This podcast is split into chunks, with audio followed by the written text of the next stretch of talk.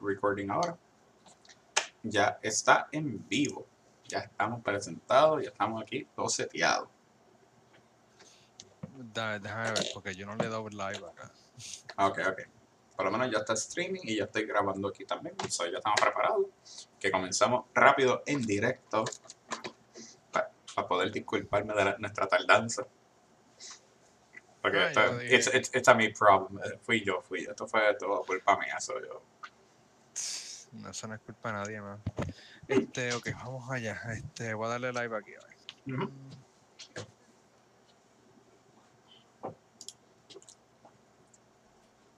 Starting.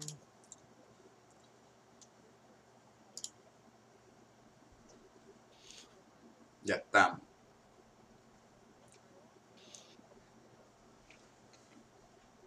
Saludos a todos y bienvenidos a otro episodio de Cyberbox Live, un programa donde hablamos y analizamos la industria de los videojuegos todos los domingos aquí en Facebook Live. También puedes ver la versión grabada o la versión de audio a través de YouTube, la versión grabada, o Spotify, la versión de audio. Mi nombre es Chris y soy el administrador de Cyberbox. Como siempre me acompaña William Wenders. Un placer a ¿Cómo estás, todos. William? Todo bien, todo bien. Eh, debido hoy que pues, estoy ayudando a una amistad de bregar con su tienda y todo, pues tú sabes, los cierres son más por la noche. Y por eso es que este episodio se hace un poquito más tarde. Y tengo un par de información interesante para por lo menos compartir para hoy. Eso que estamos buenos, para hacer una semana media lenta. Sí, bueno, esto, esto como todo, eh, eh, la- estas consolas nuevas están a la vuelta de la esquina, ya estamos a prácticamente una semana de que ya, ya den release oficialmente. Esto es como la calma antes Sí. de la tormenta. Chacho. Ya una vez las máquinas salgan, to- todo lo que se va a hablar es nueva generación para adelante. Ya la próxima generación se va a convertir en la generación actual. Ya- Eh, bueno, ya, ya, ya pasó. de ahí. Hoy ya comenzamos, que comenzamos ya en noviembre. Noviembre muchas de las tiendas ya están comenzando a sacar sus shoppers de sus diferentes productos de 4K, de televisores. Y desde hoy todo el mundo me ha preguntado si el televisor que está en especial, que si vale la pena, porque es 4K, OLED y cosas así. Y es un televisor que si se consigue, pues espero yo, ¿sabes? Un futuro también participar con un Xbox Series X, que también yo lo pedí, pero todavía no me lo han cobrado y todavía no, no sabemos del shipping, porque pues el correo está pillado, pero, pero estamos, Bueno, estamos, probablemente cuando todas esas máquinas que nosotros pedimos las van a enviar, supuestamente las van a enviar el día de release o esperemos que nos llegue casi al final del mes. por pero favor vamos a que pensar. llegue antes, Este, que por favor que llegue antes. recuerden, re- recuerden a todos los que nos quieran, quieran hacernos alguna pregunta y quieran que las contestemos aquí en vivo durante este programa, tienen que hacerlo a través de cyberboxpr.gmail o a través del chat aquí mientras estamos en vivo, lo vamos a estar viendo y podemos contestar al momento. También estas Eh, preguntas que pueden mandar por el, el email pueden ser tópicos de discusión si tiene algún eh, tema que entiende que Claro. sería bueno para poder nosotros tocar y poder discutirlo y hasta informarle a ustedes también. Claro, bien importante. Este también eh, es bien importante recordarles que tenemos una página de Patreon donde ustedes pueden darnos algún donativo. Esos donativos se van a estar utilizando para mejorar el contenido que nosotros eh, hacemos y, y nos ayudan grandemente. Estamos auspiciados por Geek y Sauce y Geek Paradise, pero vamos a estar hablando un poco de ellos más adelante. Eh, hoy vamos a hacerlo, el programa vamos a hacerlo diferente a como lo hacemos siempre, que hacemos las noticias primero y hablamos de los juegos que hemos jugado al, al final. Hoy vamos a hacerlo al revés. Vamos a estar hablando de los juegos que hemos jugado. Y Will me dijo que estuvo jugando Shadow Runner. Ghost Runner, Ghost Runner, Ghost Runner.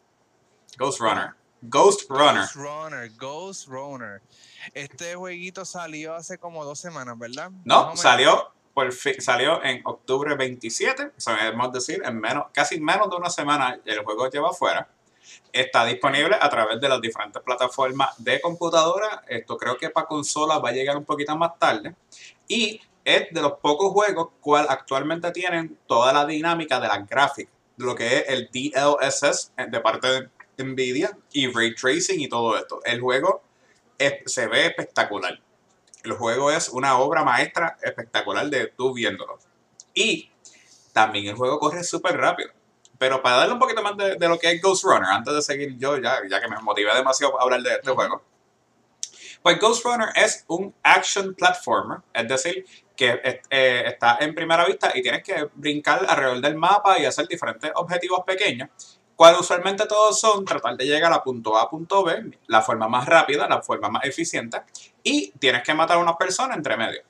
En otras palabras, es como si fuera un Mirror's Edge, pero súper futurístico, bien cibernético, la música está brutal y a todo el mundo le ha encantado. Yo espero de que una vez terminemos de estar aquí, si es posible, pues hacer un stream y seguir tratando de pasar ese juego, porque le estoy ganando a todas mis amistades en, en, el tiempo de pasar el juego, porque lo estoy haciendo bien rápido como se para que sea. So, perdón que te interrumpa. entonces el juego tiene como algún tipo de leaderboard donde tú puedes ver los scores de tus panas en, el juego. El juego te tiene un leaderboard entre tus amistades donde te toma el tiempo que te tardaste en pasar el, el, mapa y cuántas veces tú moriste en el mapa. Porque también te cuentan los dos. Ok. Y el, eh, Está bueno. O sea, es, para mí me dijiste, dijiste, que era, dijiste que era como Mirror's Edge. Entonces, eh, yo, yo había visto el demo hace un tiempito atrás que lo tiraron para, para jugarlo. Eh, yo vi que era bien rápido, todo el tiempo tú tienes que estar corriendo en movimiento porque si te parabas y quedabas en seco te mataban. Siempre pasaba algo que te mataba. Bueno, no es que, no es que, no es que si para te mueres. Lo que pasa es que cuando están los enemigos, pues la idea es que tú los mates a ellos primero, porque si no, pues van a seguir disparando, hacen trampa o algo así, que te pillan a tu personaje y se muere. Eso que es, eh, piénsalo como si fuera casi el Demon Souls-ish la experiencia, de que si te toca una vez te mueres. Pero como tú tienes tantas habilidades con tu personaje, porque pues eres un runner, cual tiene habilidad para hackear el mapa, para hackear las diferentes plataformas. Eh, puedes como que casi romper un poquito el tiempo porque el tipo tiene tanta adrenalina de estar corriendo y puedes moverte en el mismo medio del aire y hacer un dash.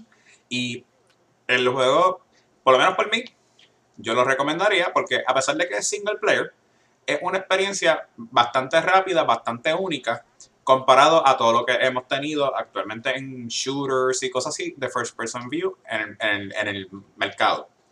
Puedes decir que es si fuera Doom en plataforma, o sea, así de rápido es, o sea, que tú puedes pasar el juego, o sea, puedes pasar el nivel en, en menos de un minuto si, tú, si tienes la destreza.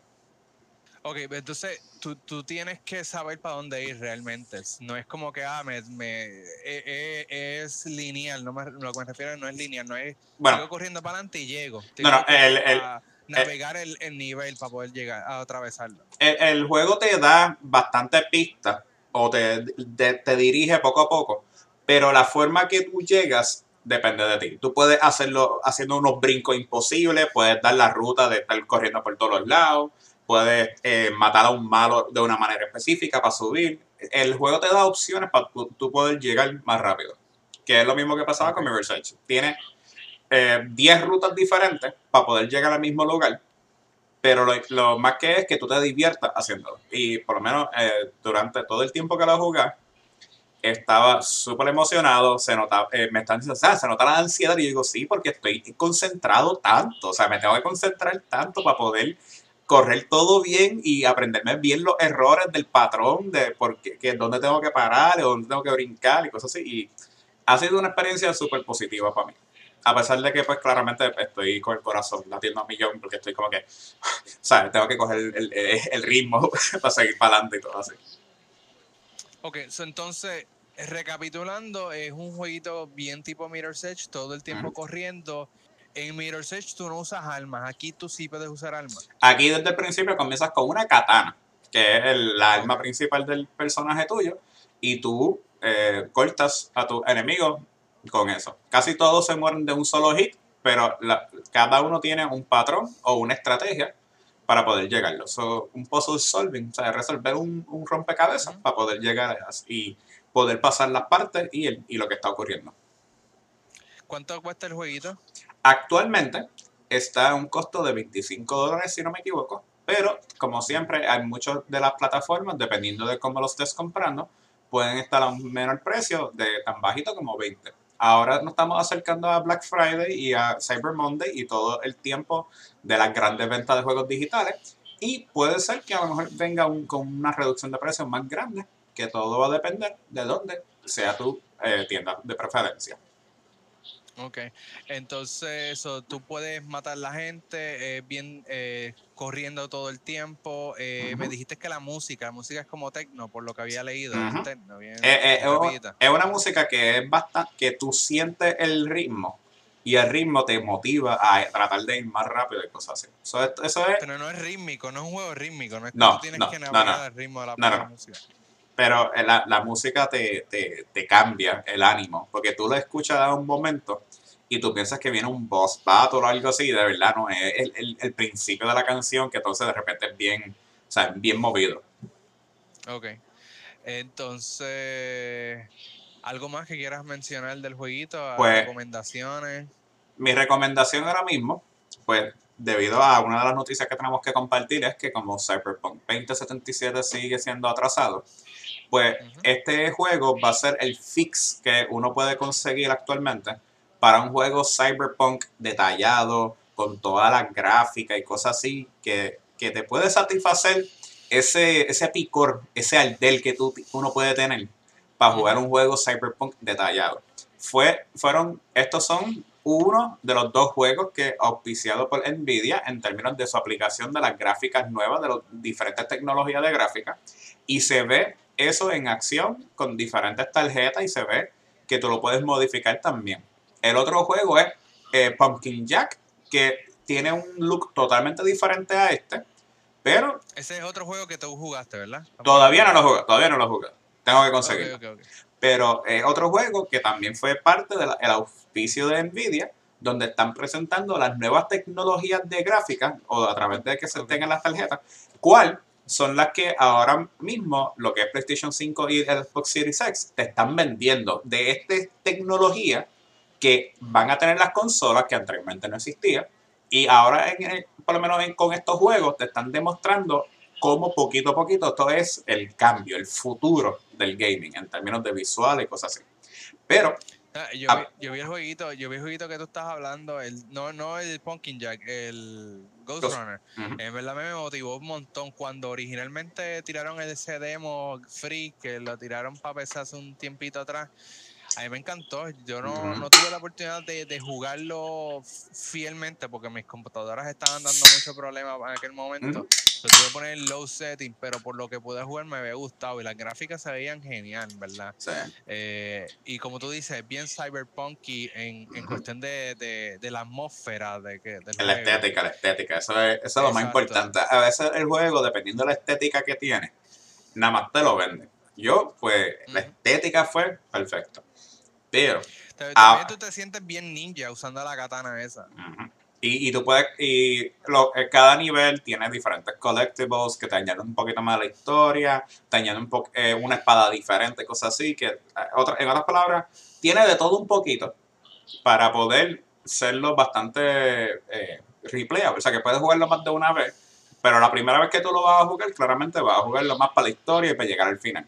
Después, pues Ok, uno, Ahora que tú dices eso, ahora que tú dices eso de historia, ¿tiene modo multiplayer y tiene historia y- o solamente lo- lo- los, No. las misiones y? Eh, eh, eh, te- todo el juego son diferentes ni- eh, niveles, pero eh, todo cuenta una historia. So, todo, cada nivel es un segmento de la historia completo, donde cada vez que tú terminas ese, ese capítulo o ese nivel, te da un, el tiempo que te tardaste, cuántas veces moriste, y ahí entra el multiplayer que entonces comienza a compararlo con todas las personas que tú lo tengas en tu lista y te dice, ah, pues tú le ganaste porque lo hiciste 10 minutos más, más rápido que él, moriste menos veces, conseguiste todas las cosas y, y así, para cada nivel. y Ok, seguir. so es un multiplayer, la forma de multiplayer es un- algo indirecto, no es Sí. literalmente tú contra alguien, sino eh, Ujú. a través de los leaderboards. Sí, es Entonces, el, todo- el todo challenge. Es el challenge exacto, tradicional. perdón. todas las misiones entonces son eh, historias, basadas Ujú. en una historia. Ujú. Es una historia de, la- de la- grande, bastante grande. O sea, todavía- he, he- he jugado y, y tiene como cuatro habilidades especiales. Y nada más saqué la primera y me faltan tres más. O que eso significa que voy a estar jugando más, porque si eso fue como en seis horas jugándolo en stream y todo, eh, le falta un poquito más, pero el juego, o sea, eh, va por ahora exquisito. O sea, eh, recomendado con todo. Pero eso no es Este suficiente. juego se supone que salga en PlayStation 4, Nintendo Switch, Xbox One y PC, de acuerdo a, al- a la publicidad, al marketing. Este, Tú dices que solamente está empezando ahora mismo. Actualmente está en PC. Está eh, disponible en Steam y en Epic, por lo menos por lo que he visto por ahora y he estado al día viendo. Ok. Bueno, eh, estoy en el wiki, ¿sabes? Yo no, Sí, sí. no Pero he no te pre- entrado al PlayStation Store sí, sí, a pero- pero- ni nada. Pero no te preocupes porque que, que está en Play 4 también. Pe- Pero no te preocupes, que eso, pues, el que quiera jugarlo va a conseguir una manera de jugarlo. Lo mismo, como yo te tengo que preguntar a ti. Yo te vi a ti, que tú me contaste, y vi que estaba como friendlies así jugando. Crash Bandicoot 4, It's About Time. A mí me gusta mucho Crash Bandicoot, so que por favor dime cosas buenas del juego, para ver si lo puedo comprar. Porque si no, me voy a arrepentir. antes de hablar de todas mis quejas, que ya probablemente eh, mucha gente sabrá porque lo dije en Facebook un par de ocasiones, eh, el juego me encantó. Eh, en sí en sí, Crash Bandicoot me encantó. El jueguito está chévere, es bien sencillo, entre comillas.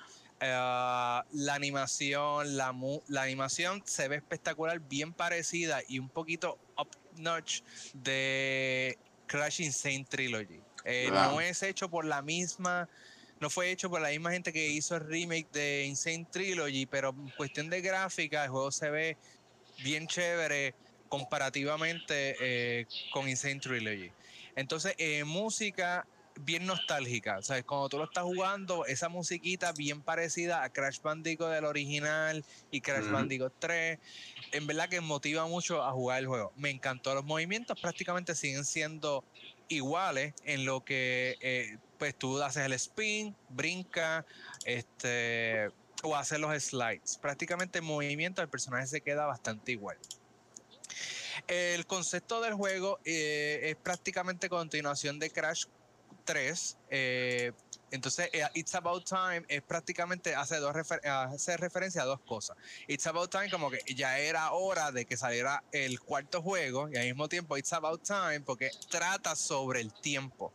De el- eh, time continuing, este, porque en el juego, pues Crash, eh, a- al- por culpa de algo que pasó en el tercer juego, los villanos quedaron atrapados en un espacio, una dimensión aparte y lograron romper esas barreras y eh, traer varios universos y diferentes líneas temporales al mundo. Entonces Crash tiene que ir en a cada misión, cada mundo eh, está compuesto de como cuatro misiones, eh, cuatro stages, y entonces cada mundo es un timeline o una o una dimensión diferente. Y Crash pues va brincando de esos mundos, batallando diferentes enemigos, hasta que llega al final y, soluciona todo el problema.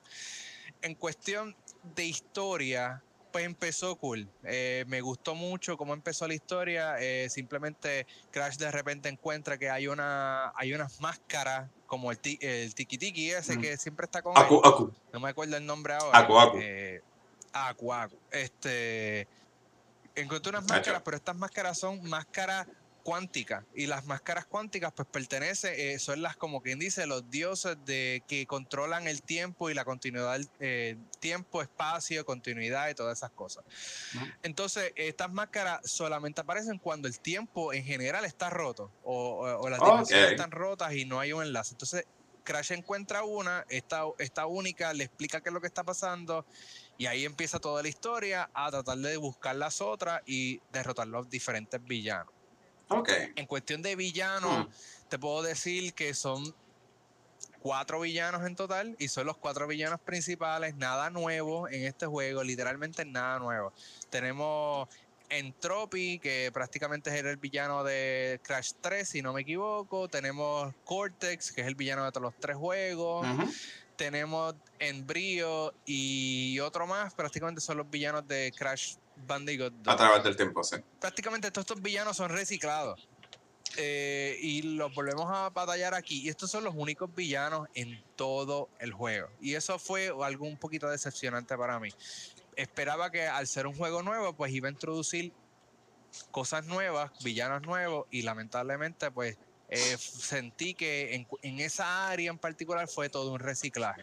Bueno, eh, para defenderlo aquí, eso es espectacular porque esos son los villanos que siempre van a estar. Esto es como los muñequitos. O sea, Crash es el la perfecta mascota que tenía PlayStation por varios años y de verdad que, o sea, a pesar de que tengas esa queja, me está gustando, me está gustando, me estás convenciendo. Eh, nada, eh, eso como, como todo, o sea, los fanáticos de Crash pues les va a encantar. A mí, eh, te digo, el juego me encantó al principio, pero fue durante mi transcurso a, a terminarlo, ahí fue que empecé a encontrar baja. O sea, lo que te dije de los villanos, pues está bien, son villanos reciclados, pero obviamente cómo tú los combates es una mecánica nueva. Hay uno que, eh, unos que están montados en robots gigantes y tú tienes que esperar al ritmo de la música para poder atacarlos. Otros eh, tienes que hacer tipo tablas de Mario en, tu, en 2D, side scrolling, evadir los ataques para llegar al final y entonces darle a un botón que eso le va a dar al enemigo. Son diferentes mecánicas que tiene eh, cada villano para tú atacarlo y eso es nuevo fine. Eh, me encantó esas dinámicas también. Los niveles, el diseño de los niveles, bien retro en ciertas maneras. Hay una parte que regresamos al mundo eh, de dinosaurios del primer Crash Bandicoot. Yo no sé si tú te recuerdas que tienes que correr del, del dinosaurio que te perseguía. Del T-Rex. Eh, del Triceratops y del T-Rex. Aquí hay un T-Rex mutante gigante que te persigue por casi dos niveles. Este, y está bien épico esa área.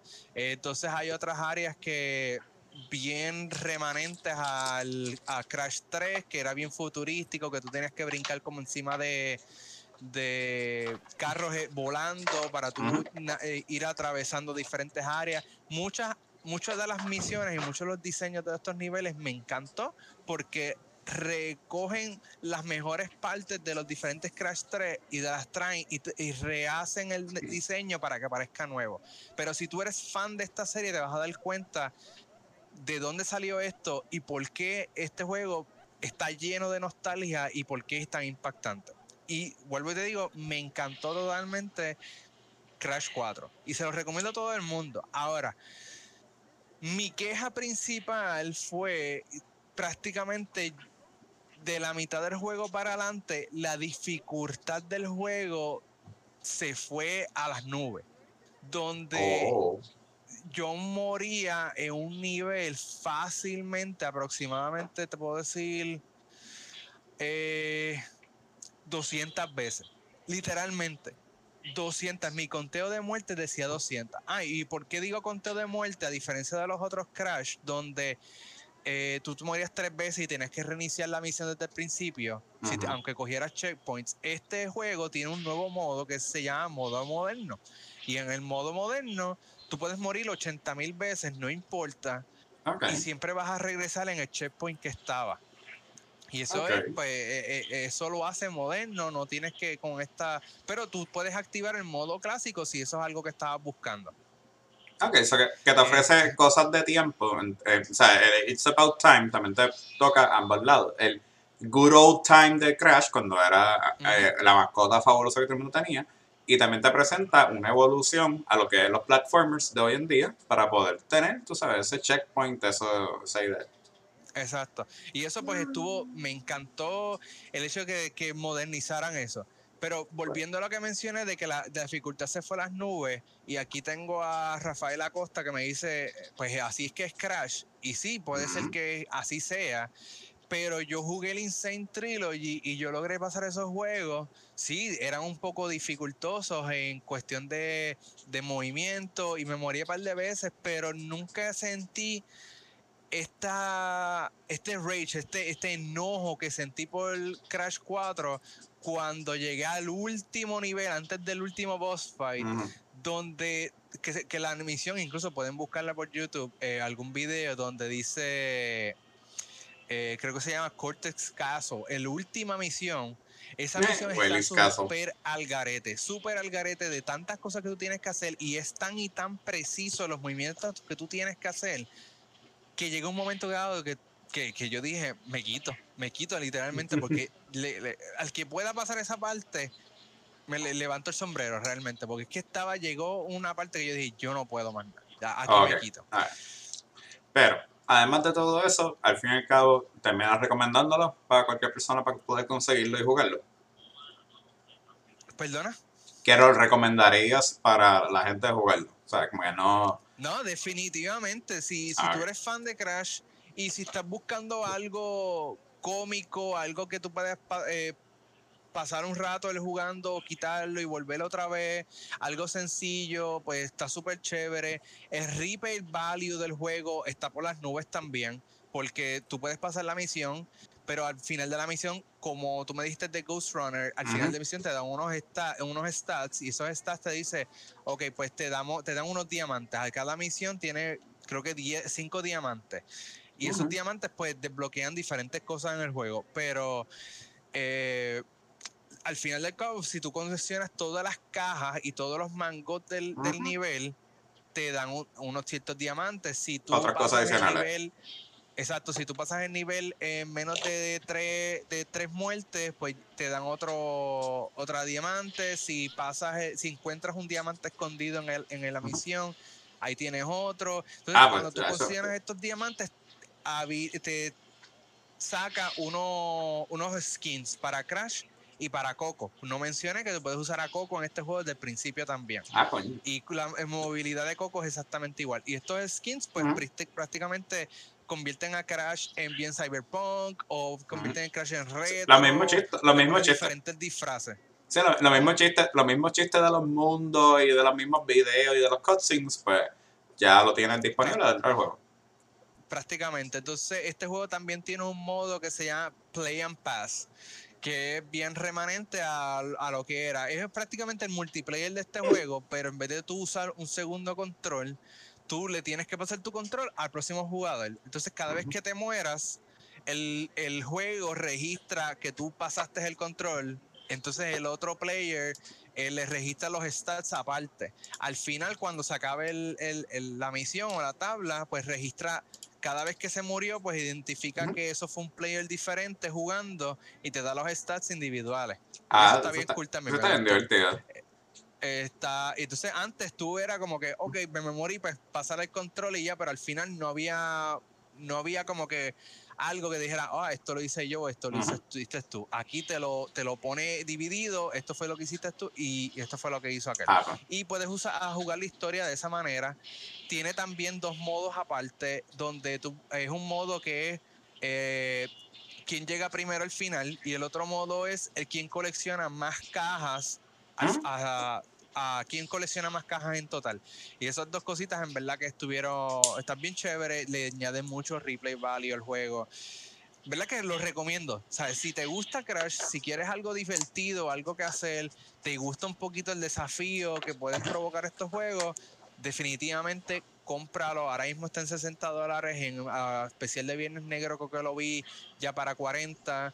Es un juego que se los recomiendo totalmente. Y si quieres aguantarte un poco y vas a comprarte un PlayStation 5 en, la, en el especial de PlayStation Plus para el PlayStation 5 te van a estar regalando el Insane Trilogy, esos son los primeros tres juegos que arranca por ahí este si quieres probar Crash antes de meterte en, Crash 4.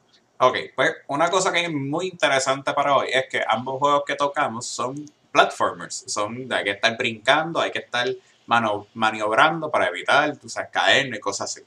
Pero tú sabes que no se cae. Dímelo.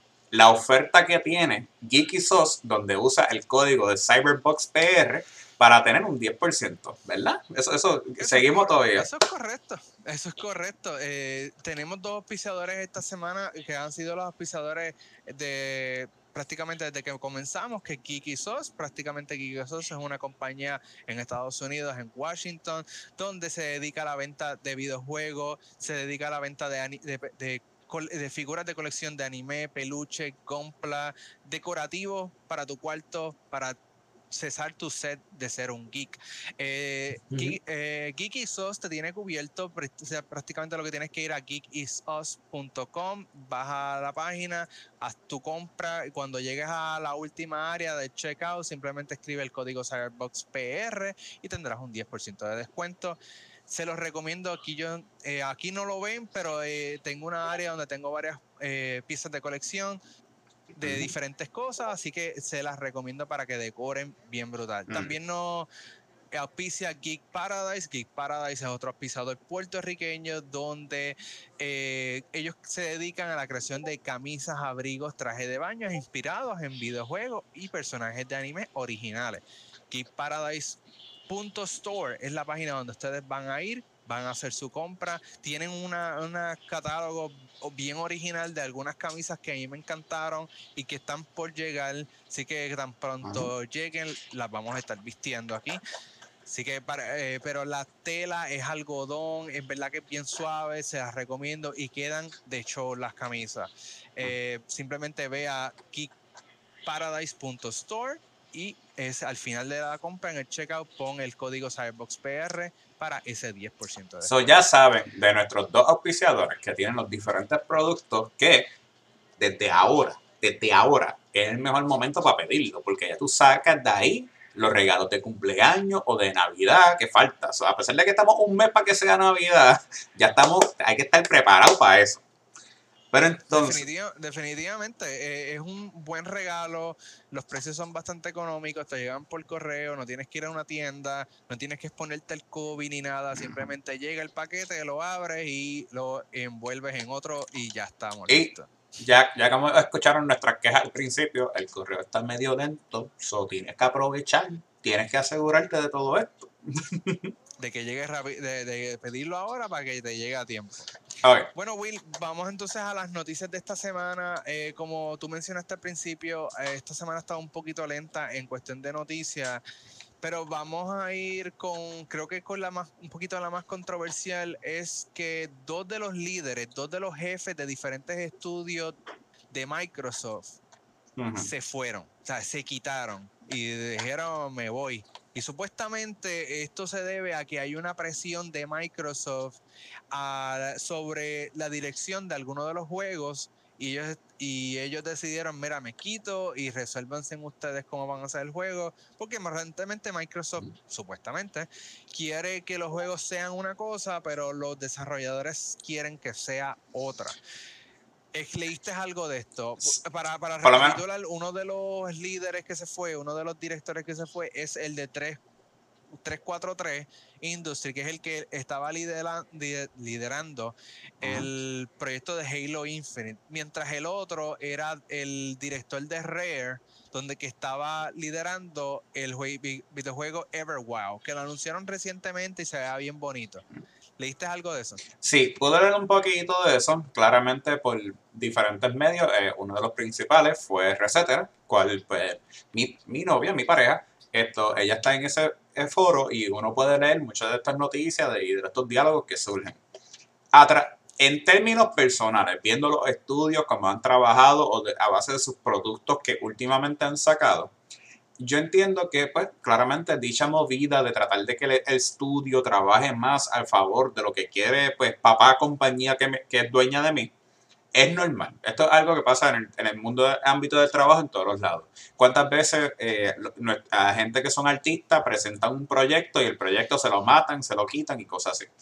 El hecho de que se vayan estos dos, que supuestamente son los líderes, porque acuérdate que por lo menos en, la empresa de, de videojuegos, muchas veces van a ocurrir estos cambios. Eh, mira lo que pasó cuando tuvimos a Kojima, que no era líder como tal de Konami, pero él era una de las grandes cabezas que estaba allí participando y después se va, después ahora tiene su propio estudio y, y sigue sacando juegos que algunos son amados, son odiados y cosas así.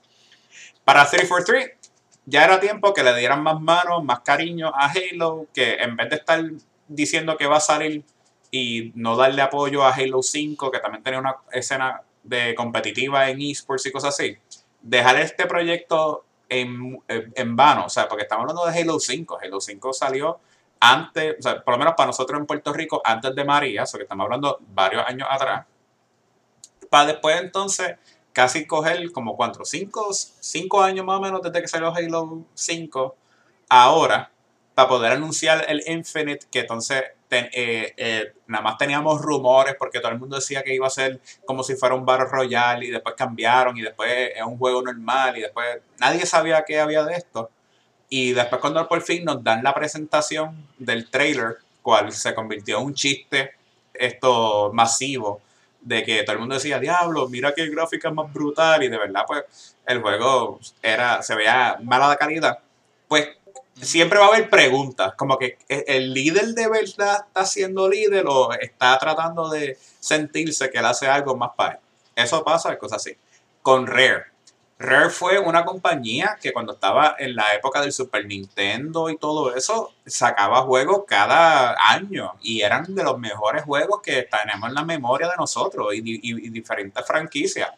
Pero después que fue comprada por Microsoft, como que se vio medio aguantada, como que no, no estaba dando el mismo pie con bola que era verdad. Eh, esto, muchos de los trabajadores y de los líderes anteriores que tenían se fueron. Cuando por fin saca. Cuando Rare estaba, cuando Rare estaba aparte, ellos licenciaban muchas, muchos IP, o sea, ellos licenciaban que si juegos de Nintendo y cosas así, y eso era lo que ellos hacían fuerte. Y eso ellos se especializaban en tipos de ese tipo de animaciones. Cuando Microsoft los compra, lo, único IP que ellos se quedan es Killer Instinct. No, y, Killer, Instinct no fue que, fue que ellos se quedaron con eso, fue que lo tuvieron que, lo compraron después porque pues sacaron Cameo, sacaron el Banjo Kazooie, ese que raro que sacaron. Y estamos hablando de, la época del 360. Salió el Xbox One y cuando trabajan algo original fue Sea of Thieves, que como pasó como si fuera Destiny con otros juegos así. Al principio era súper aburrido porque era lo mismo, nunca cambiaba. Ahora después de un par de años, pues le han dado más cosas al juego para que se sienta un poquito más vivo. Es divertido cuando lo juegas con personas. Cuando lo juegas solo es el, juego más aburrido que existe. Pero. Sí, eso es lo que me pasa con Sea of Thieves. Yo siempre que lo empiezo, lo empiezo solo y después como que me rajo, porque es que eh, jugar ese juego solo no la haces. No, e, ese es de los pocos juegos que tú tienes que llamar a todo el mundo a la misma vez para que entren a la misma vez. Eso, eso no es un juego que, ah, pues yo voy a comenzar a jugar una partida ahora o comenzó a estar en el mal ahora, después se conecte otro y cosas así. Pero ¿qué pasa? Que eran juegos que a pesar de que eran bien nicho, tienen un fanaticado grande. O sea, hay gente que se han hecho los tatuajes y se han hecho todas las cosas para, estos juegos que les encantan. Pues se sienten eh, eh, vacíos. O sea, te estoy dando tanto dinero, te estoy dando tanto tiempo para trabajar y me da un producto vacío. O sea, es como yo decirte, tú eres cocinero, tú vas a preparar las próximas papitas para el mercado de algo original, bien puertorriqueño, y después tú me das una bolsita de papitas ley que es 80% aire, 20% papita y la papita está mal hecha. O como que no, no entiendo eso. Eh, que puede ser un golpe fuerte para Microsoft, claramente. O sea, cualquier pérdida de tu líder, de tu gerencia y cosas así, es un gran golpe a tu empresa. Pero estamos en situación de COVID, estamos muchas personas trabajando desde casa, eh, tenemos muchas personas que están más que dispuestas para asumir estos roles de posición y a lo mejor tenemos una cara nueva en ambos lados de ambas compañías, cual nos presentan un producto que de verdad pues sea lo que el público, la gente esté pidiendo. yo entiendo, entiendo el, el punto donde pues mucha gente dice, ah, que si esto es eh, están exigiendo y por eso esta gente se va. Pero recuérdate que esto siempre es una cadena de, de, de, mando. De mando, o sea, es una cadena de mando. O sea, si arriba ellos quieren un producto totalmente nuevo y tú no estás dando, tú no estás dando la, la el abasto, pues o, te vas o te sacan. Este, eso es como todo trabajo, no es, no es nada nuevo.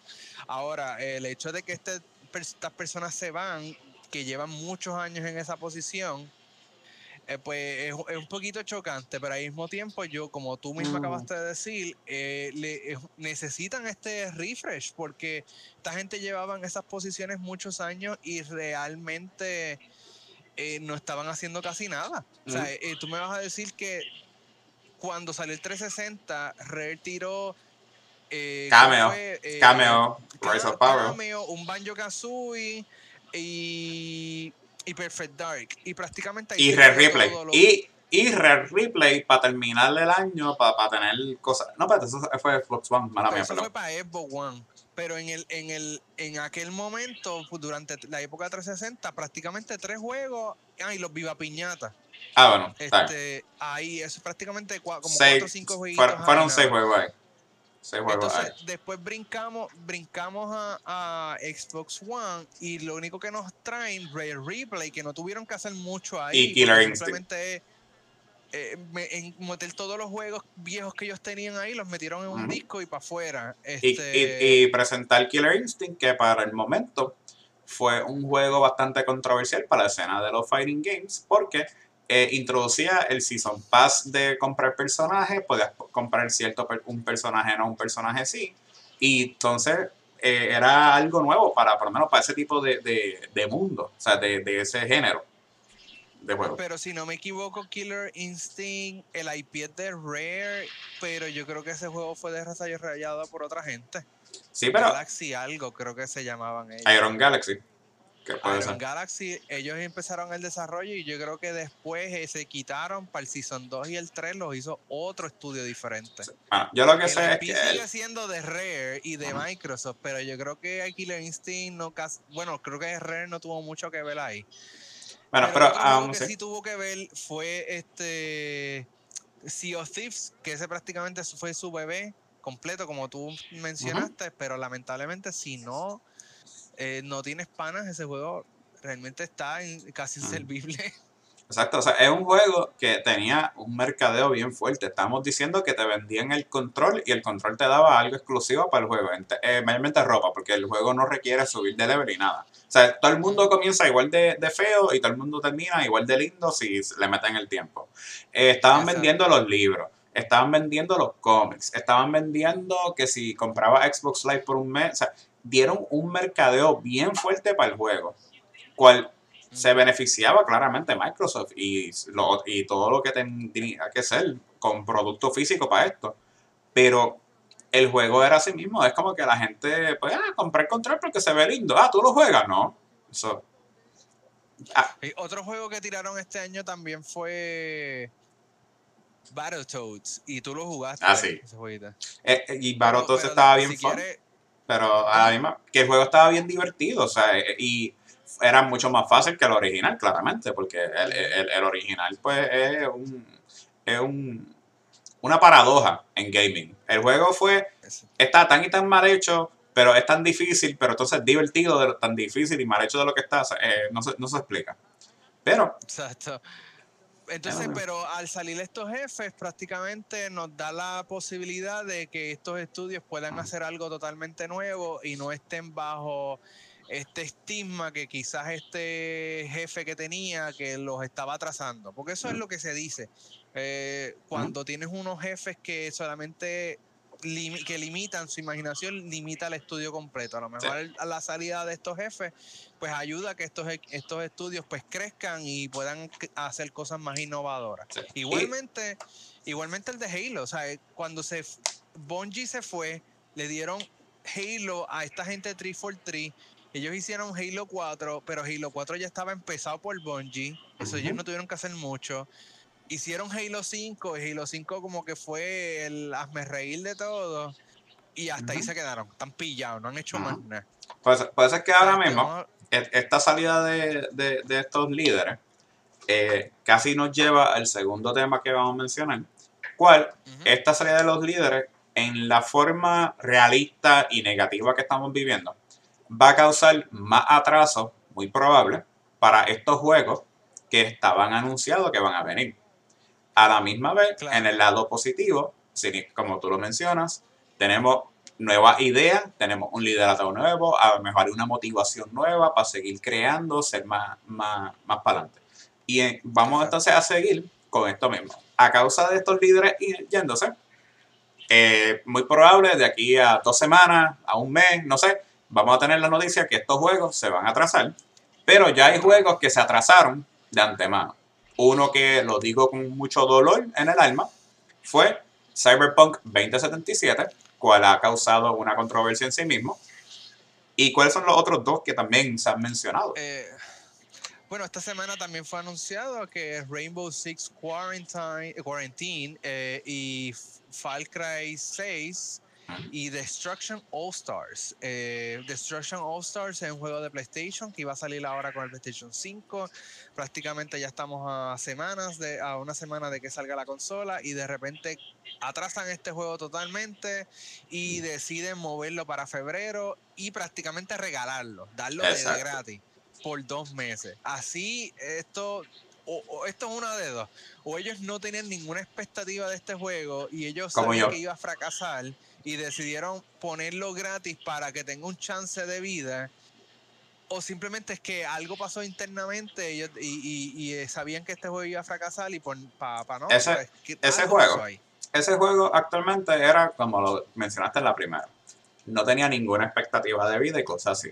Ellos están pensando que si lo ponen gratis, y a lo mejor eh, mucha gente lo juega, se convierte en el próximo Fall Guys, que fue un juego que es sumamente exitoso en PlayStation y en computadora de tan divertido que es, pero eh, gracias por la, tenerlo por gratis a través de PlayStation Plus, el juego pues se convirtió viral, se convirtió en uno de los mejores juegos del año, o sea, es lo que dicen candidato de juego del año casi, por alguna razón. Claro, y, y, y si Fall Guys prácticamente tuvo ese empuje grandioso gracias a esto. Y también, eh, ¿cuál fue el juego de carritos de soccer? Que también, Rocket League. también salió igual. Primero en PlayStation Plus gratis y en otras plataformas tenés que pagar y de repente este juego hizo un boom bien brutal. Uh si este juego quizás tenía la posibilidad de ser nada y quedar en el olvido, ponerlo gratis, ponerlo en el PlayStation 5 gratis, que, no, van a haber muchos juegos de PlayStation 5 para ese tiempo,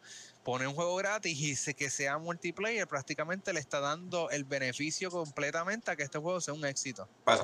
una cosa que hay que notar es que hay muchos juegos que cuando se van free to play, a pesar de que originalmente tenía un, precio de entrada, de que tenían que pagar algo, se ven mejorados, se ven beneficiados y cosas así.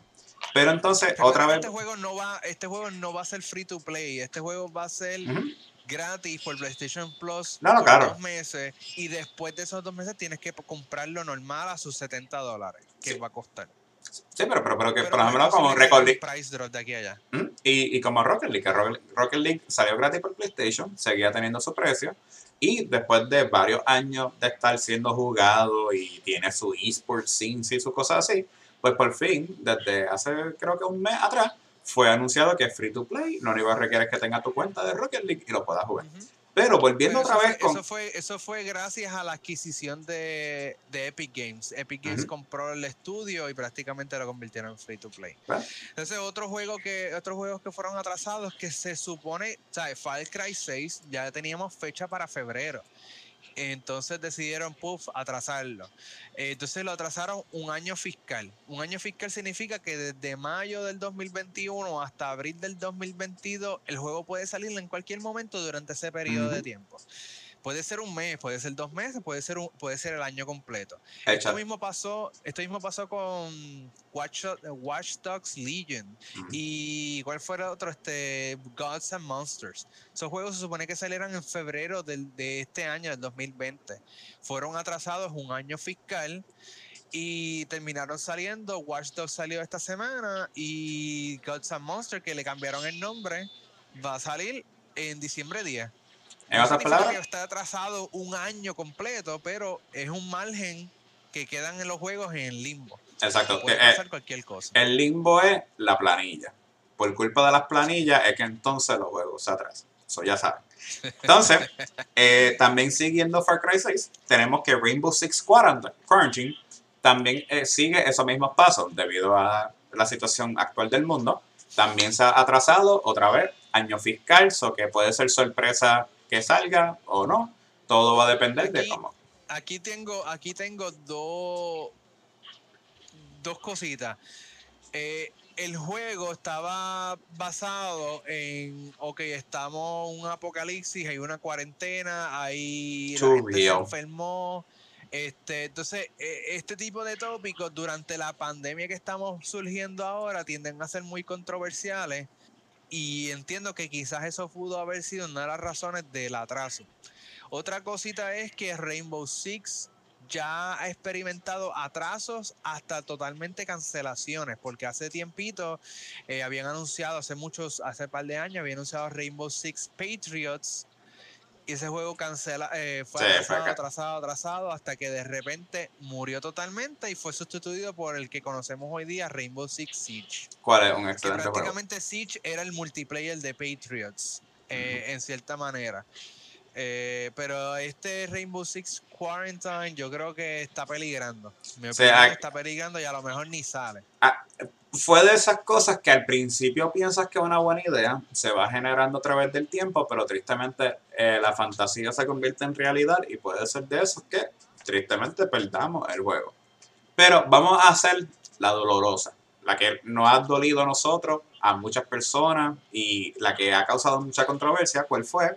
El atraso de Cyberpunk. Porque ese atraso, el día anteriormente, ellos, el social media team completo dijeron, no más atrasos, no va a pasar más. Y al otro día sacan el, la página amarilla de ellos, súper grande, diciendo, pues vamos a movernos para diciembre, porque es que las cosas, pues hay algo raro y, y también fueron bien genéricos. O sea, no, no es que te están diciendo como que, ah, wow, es que tuvimos un error. Porque mira que esa gente, chacho, le gusta echar sal a la herida. Porque antes de este anuncio te decían, ah, ya estamos gold, estamos full de que nos vamos para adelante.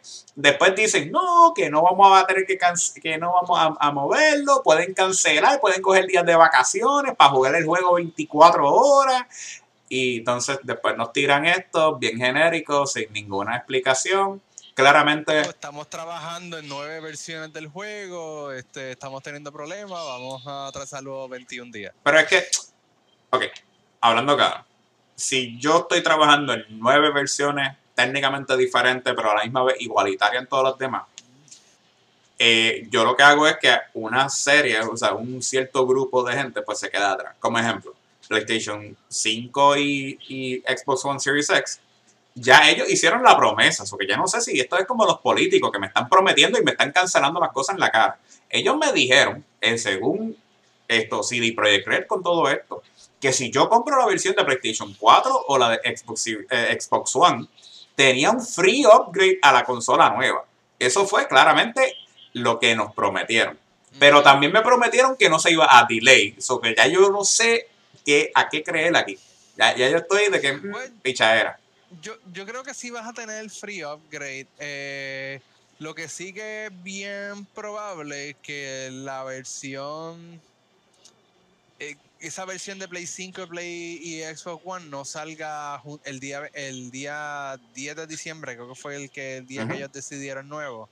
Yo no creo que esa versión salga ah, junto con las otras versiones. Yo creo que vamos a tener la de Stadia, la de PC, la de Xbox One y la de PlayStation 4. Yo creo que esas otras versiones se van a Ah. atrasar y sabré Dios cuándo van a, sa- van a salir realmente. Yo no tengo mucha fe.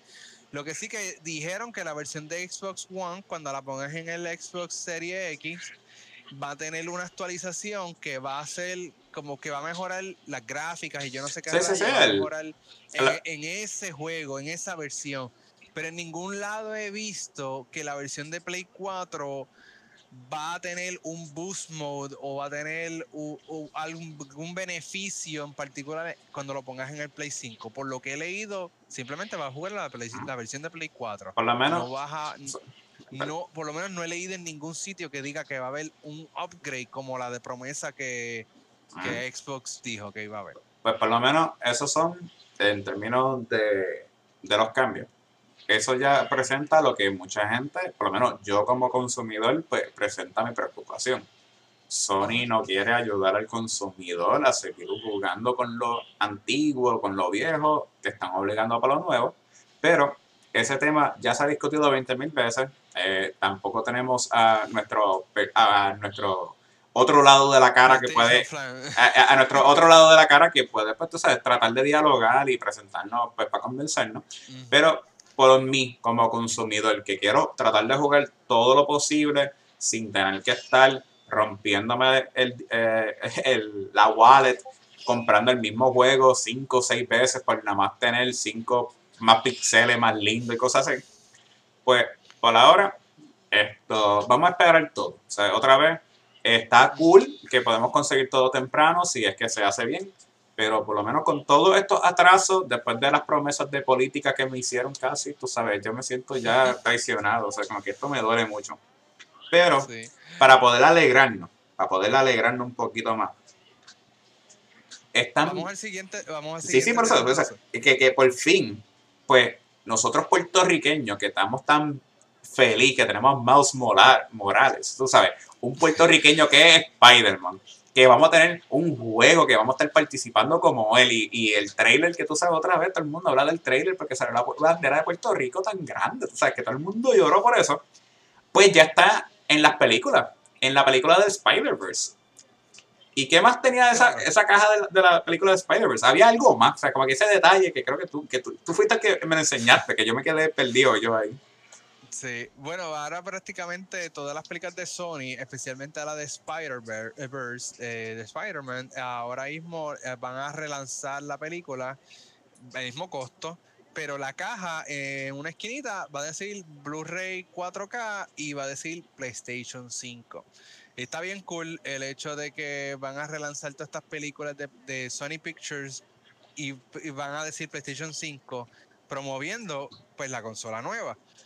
Adicional a eso, mm, salió la noticia en esta semana donde el personaje de Spider-Man Miles Morales, el de la película, el de Spider-Verse, va a estar incorporado en el videojuego Marvel Spider-Man Miles Morales de PlayStation 5. A mí. Pero no es un personaje distinto. Es simplemente un skin que va a tener tu personaje, pero va a tener un efecto de frame rates y va a tener una cierta movilidad de personaje, una animación particular que va a hacer que tu personaje del videojuego se parezca idéntico al personaje de la película. Y eso estaba bien cool, el hecho de que tú puedas jugar como Spider-Man, el de la película, y vivirte esa animación en el juego, está bien cool. A mí me gustó. Yo vi el, el video de gameplay y se veía fenomenal. Pues tú sabes que lo único malo de esa caja por lo menos por lo que yo pienso. Cuando de repente los padres tengan que buscar un juego que tenga el nombre similar a una película y, se oh. confundan porque ven, ah, PlayStation 5 eh, y ve, ah, pues se llevó y de repente el nene bien motivado que quería jugar Spider-Man Mouse Morales y después se tiene que sentar a, ver la película, cual es excelente también, pero tú sabes, no, no es lo mismo de estar sentado jugando con mouse. Sí, eh, eh, eh, es, ahora que lo dices, ah, sí, el hecho de que pueda crear alguna confusión, que cuando tú vayas a la sesión DVD y de repente encuentres un DVD que diga PlayStation 5 y lo veas barato y es Spider-Man, que es lo que el nene quería, compras eso y de repente no era eso, era un juego lo que ellos querían, pero la caja dice PlayStation 5, o ellos entendieron que era un juego. Pero eso puede ser bien controversial también eventualmente. Sí, eso va a pasar mucho, pero en vez de pasar ese mal rato de estar comprando una caja que diga PlayStation 5 o Xbox Series X, también puede aprovechar que hay juegos gratuitos para estas consolas. Pues Chris, dime qué fue lo que por lo menos Xbox allá anunció para, el, este mes. Actualmente, sí, pues noviembre, que estamos en noviembre ahora. Bueno, eh, esto, este mes prácticamente todas las consolas eh, tiraron, bueno, esta semana tiraron todos los anuncios de los juegos gratis que iban a estar, que iban a tener. Eh, Xbox prácticamente tiró uno que se llamaba algo de Ninja Gaiden, este, a, Akina, no me acuerdo el nombre ahora, Akira, algo por Aragami, Aragami. Aragami, Aragami. Y supuestamente está basado como en algo de Ninja Gaiden, muy eh, parecido a Ninja Gaiden. En términos de lo que eran los Ninja Gaiden originales, lo que eran side scrollers, es un juego indie bastante divertido y bastante challenging. Claro. Entonces tenemos Indiana Jones, Lego Indiana Jones, que yo estoy casi seguro que este juego ya ha salido antes en el en los Gold. Estoy casi, casi seguro que yo también. este juego anteriormente. Yo estoy, bastante, yo estoy bastante seguro que es una, una repetición, como muchas veces pasa con estos sistemas, donde sacan un juego repetido, nuevamente. Pero... Es más, yo me atrevo, yo, yo, yo me atrevo a ir a, la aplicación de Xbox y chequear este juego y estoy seguro que me va a decir que, ya, que ya yo lo tenía. Pero una cosa es que tú lo este tengas, es que nuestro, eh, lo que nos están escuchando ahora tienen pues, un segundo chance o tienen un chance para poder tener, si tienen Xbox eh, Gold, eh, esto, Indiana Jones.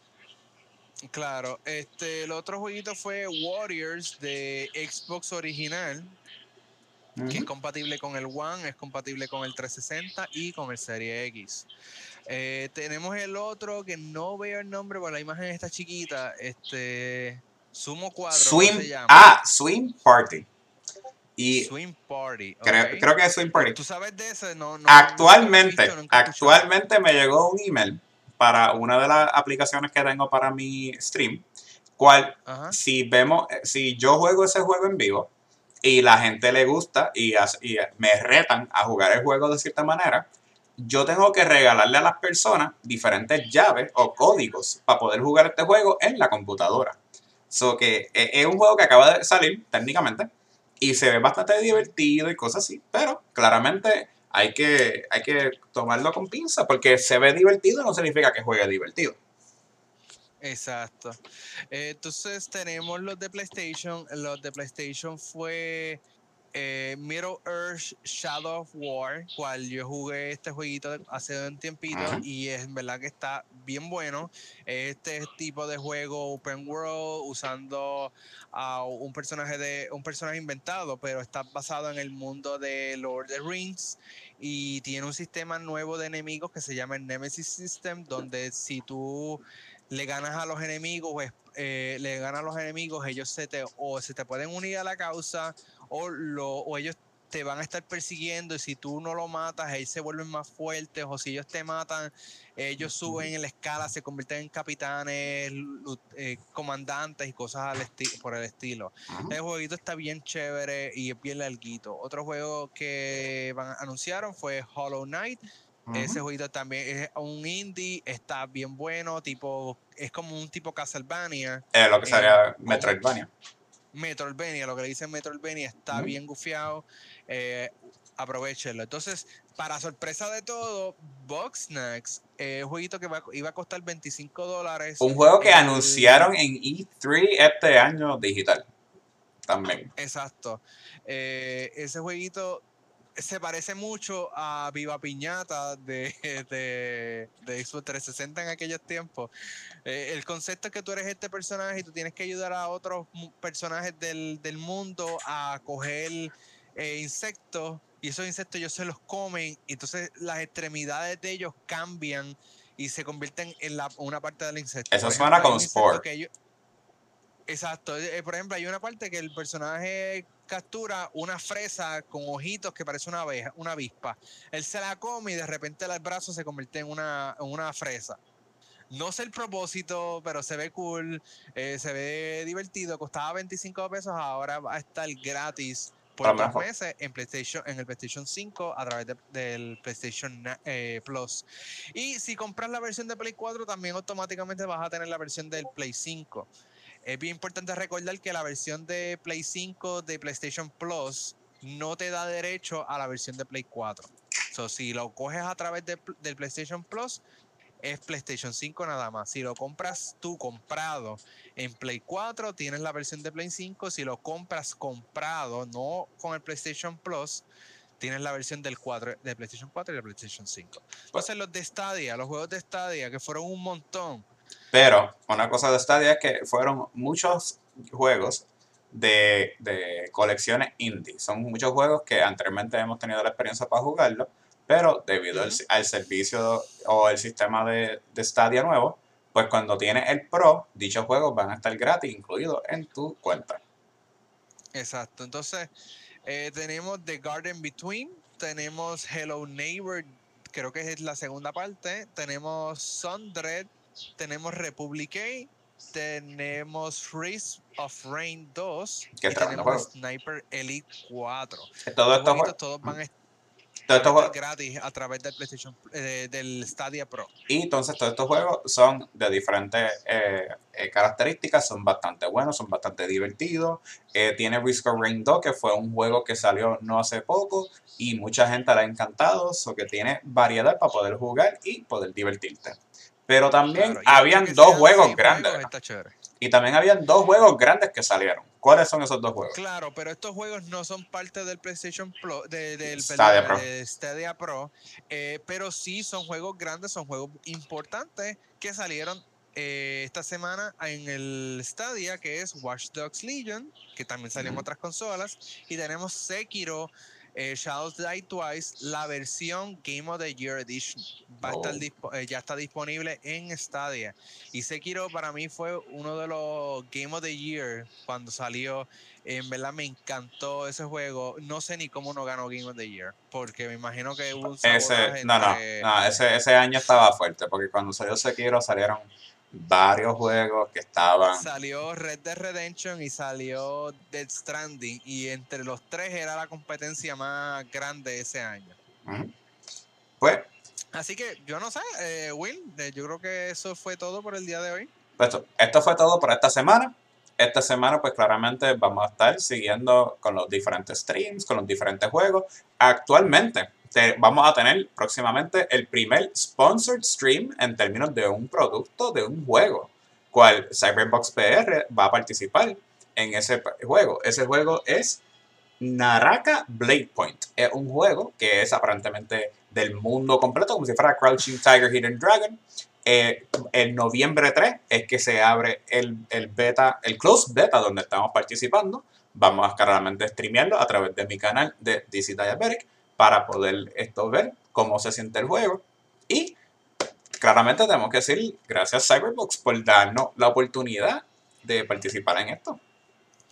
No, o sea, eh, llegó la oportunidad, ustedes saben, yo, yo, yo siempre soy bien abierto a esto y bien transparente, llegó la oportunidad, yo no juego PC, tú eres el PC gamer de entre nosotros, mete manos y muéstrale a todo el mundo que es Naraka Play Promise, porque el jueguito se ve tremendo y es un juego en por un estudio chino, si no me equivoco. Y se- en verdad que el jueguito se ve fenomenal y tenemos varias personas en nuestra cuenta de Twitter que nos preguntan a cada rato por este juego. Así que Ah, pues. van a estar más que contentos ver ese gameplay eh, y verte a ti jugando probablemente cuando eh, esté ese server en vivo. Sí, Así sería, que, mete sería- mano, y en verdad que, que queremos ver ese jueguito y esperemos que nos den la, la versión completa una vez salga para que poder disfrutarla también. Sí. Pues entonces, este Eh, a- para terminar con el fun fact, el fun fact de, de este año. Este ha sido el año donde más est- estudios chinos han sacado juegos que han causado mucho interés y mucho impacto, además de eh, en móvil. Tenemos Genshin Impact, que claramente se ha hecho un, o sea, un meme, se ha convertido en un fanaticado imposible. Vamos a tener este juego y sin contar todos los demás que todo, todos los demás que faltan por salir, porque muchas veces estos tipos de juegos, tristemente por eh, problemas de comunicaciones, los juegos de estudios chinos salen sorpresas para nosotros. Eh, sí, o sea, pues, como tú dices, salen para sorpresa. A veces ni nadie se entera que esos juegos salen. Pero este, pues, nos llegó y queremos darle la oportunidad. En verdad se ve bien chévere. vamos a Eh. Will, ¿dónde te consigue la gente? ¿Dónde pueden verte streameando y ver todos estos juegos que tú hablas aquí toda la semana? Pues para poder verme a mí estar participando, jugando con los diferentes juegos auspiciados, o los que yo he comprado, o los que he tenido, o los que por fin le estamos dando un chance, pueden conseguirme a través de twitch.tv slash DC Diabetic, como lo tengo escrito encima de mi nombre. Y también me puedes conseguir a través de Instagram como DC Diabetic. Ahí vamos a estar subiendo las fotos de, pues, o sea, el diario vivir de las diferentes cosas, de las cartas, porque también juego juegos de cartas, de todas las cosas que se consiguen. Y también los anuncios de cuando voy a estar en vivo, por ahora, con todos estos juegos. Y Chris, entonces, ya que estamos cerrando, porque ya yo me expliqué como yo, o sea, de dónde me pueden conseguir, dónde pueden seguir o pueden conseguir a Cyberbox y toda esa información don- eh, bella y hermosa que nos mantiene al día y nos deja saber qué juego jugar.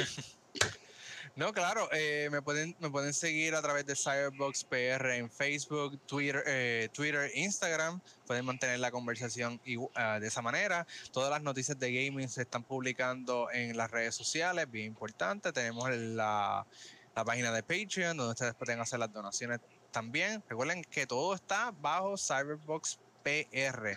Y también- hay forma de confundirse, simplemente escribe Cyberbox PR y ahí vamos a estar en prácticamente las plataformas más importantes. Y también el, nuestro otro compañero del show, cual es Axel, con su Gamer Shared Experience, también hace stream de los diferentes juegos disponibles a través de Stadia o a través de diferentes eh, plataformas un poquito diferentes. que lo pueden conseguir a través de YouTube y lo pueden conseguir también en Twitch. Pero como él no está aquí actualmente y no sé toda la información de sus plataformas, por lo menos le hacemos el reconocimiento de él, de gracias a su aportación a nosotros. Y ya creo que ya para la semana que viene, ¿verdad? O la próxima, es que se va a estar uniendo al caos que es la producción que yo estoy haciendo aquí. no, no te preocupes, está haciéndolo súper bien. Eh, esperemos, no, no creo que él llegue la semana que viene, pero, pero esperemos que llegue la próxima y esperemos tener ya las consolas de próxima generación eh, ya en nuestras manos para ese tiempo y a seguir hablando de ellas. Así que eso fue todo por esta semana. Se les agradece, espero que las hayan pasado bien y hasta la próxima. Gracias a todo el mundo por estar aquí. Ya saben que nos pueden conseguir cada, semana, cada domingo a través del canal aquí en Facebook Live y en las diferentes plataformas donde esté subido el contenido.